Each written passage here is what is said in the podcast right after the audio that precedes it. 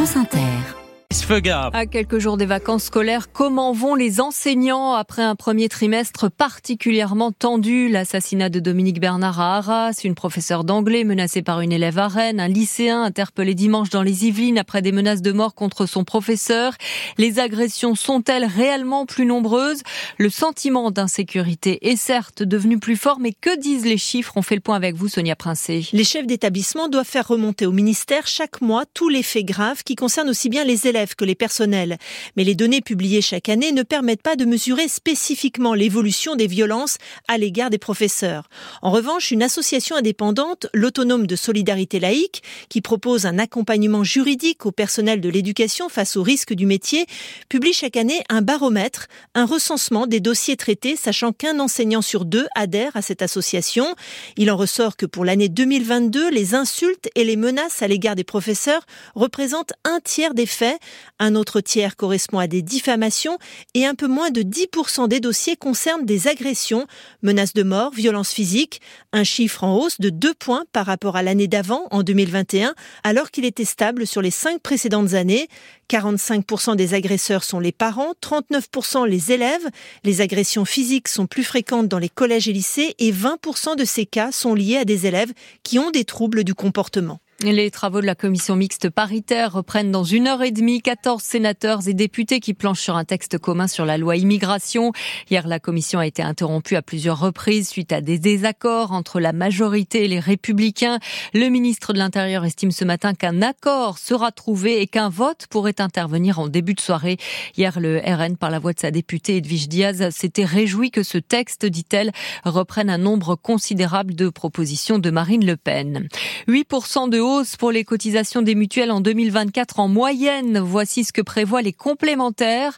Pour les contrats collectifs obligatoires dans les entreprises, ce sera même une hausse de près de 10% des mutuelles, à cause entre autres du 100% santé décidé par le gouvernement qui fait peser le remboursement principalement sur ces complémentaires. Explication sur franceinter.fr.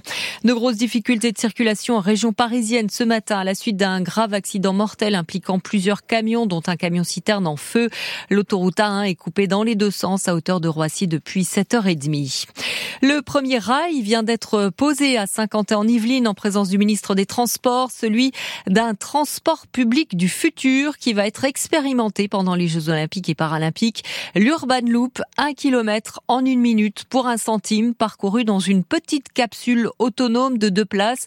Sébastien Sabiron est monté à bord de ce nouveau transport inventé par des élèves ingénieurs de Nancy. On appuie sur le bouton, les portes s'ouvrent.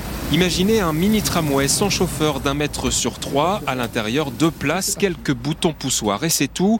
Jean-Philippe Mangeot, président d'Urban Loop. Vous mettez votre numéro de station là où vous voulez aller, à la piscine, à l'hôpital, au collège. Vous appuyez sur le bouton, les portes se ferment et vous y allez sans s'arrêter, sans correspondance et ça consomme très peu d'énergie. Des capsules sans batterie alimentées par le rail et capables de transporter 1000 passagers de l'heure sans aucune attente. C'est l'intelligence artificielle qui va placer les capsules aux bons endroits, qui prédit un petit peu les habitudes des usagers.